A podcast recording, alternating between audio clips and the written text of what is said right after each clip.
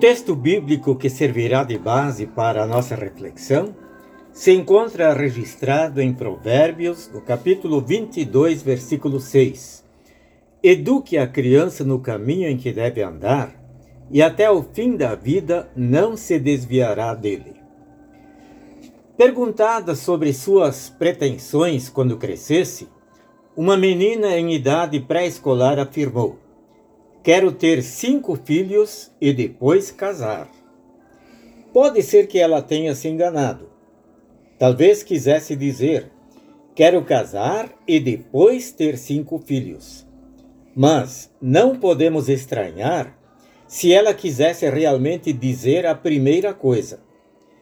Se ela é uma criança que está sendo instruída e moldada de acordo com nossos tempos e nossos meios de comunicação, pode desejar ter primeiro cinco filhos e depois casar. As famílias estão abrindo mão da educação dos filhos, mas alguém vai educá-los. Se alguém nos ensinou que a ordem certa é primeiro casar e depois ter filhos, é porque este alguém assim o aprendeu de outro anterior.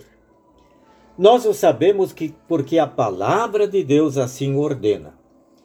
Este mesmo Deus, nosso Criador e mantenedor, também nos ordena, a nós pais, que eduquemos a criança no caminho em que deve andar, de acordo com os seus preceitos.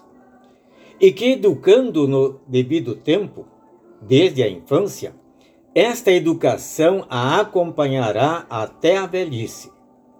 Afirma também que esta é uma tarefa dos pais quando os filhos não receberem a educação certa no lar, na família, eles saem tremendamente prejudicados.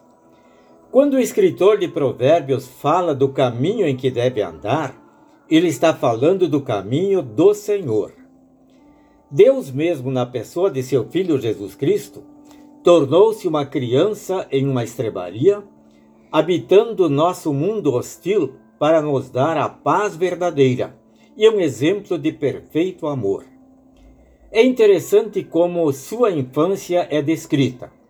A Bíblia diz: Jesus crescia no corpo e em sabedoria, e tanto Deus como as pessoas gostavam cada vez mais dele.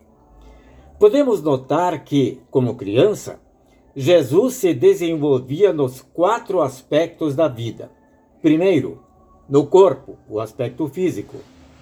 Segundo, na mente, o aspecto emocional. Terceiro, com o favor de Deus, o aspecto espiritual. E quarto, com o favor dos homens, no aspecto social. Seja ele o nosso exemplo. Sempre poderemos contar com o perdão de Deus quando erramos. A vida nos oferece problemas e Deus as soluções. Amém.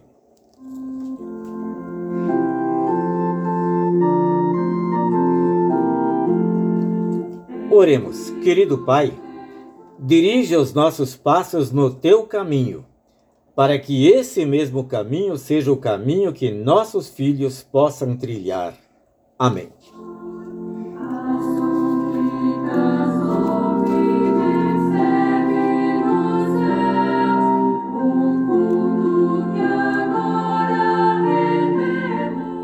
A mensagem que acabamos de ouvir é também de autoria do pastor Egon Starosky e se encontra no livrete Mensagens de Esperança e Vida, editado em 2013. O Senhor nos abençoe e nos guarde hoje e sempre. Amém.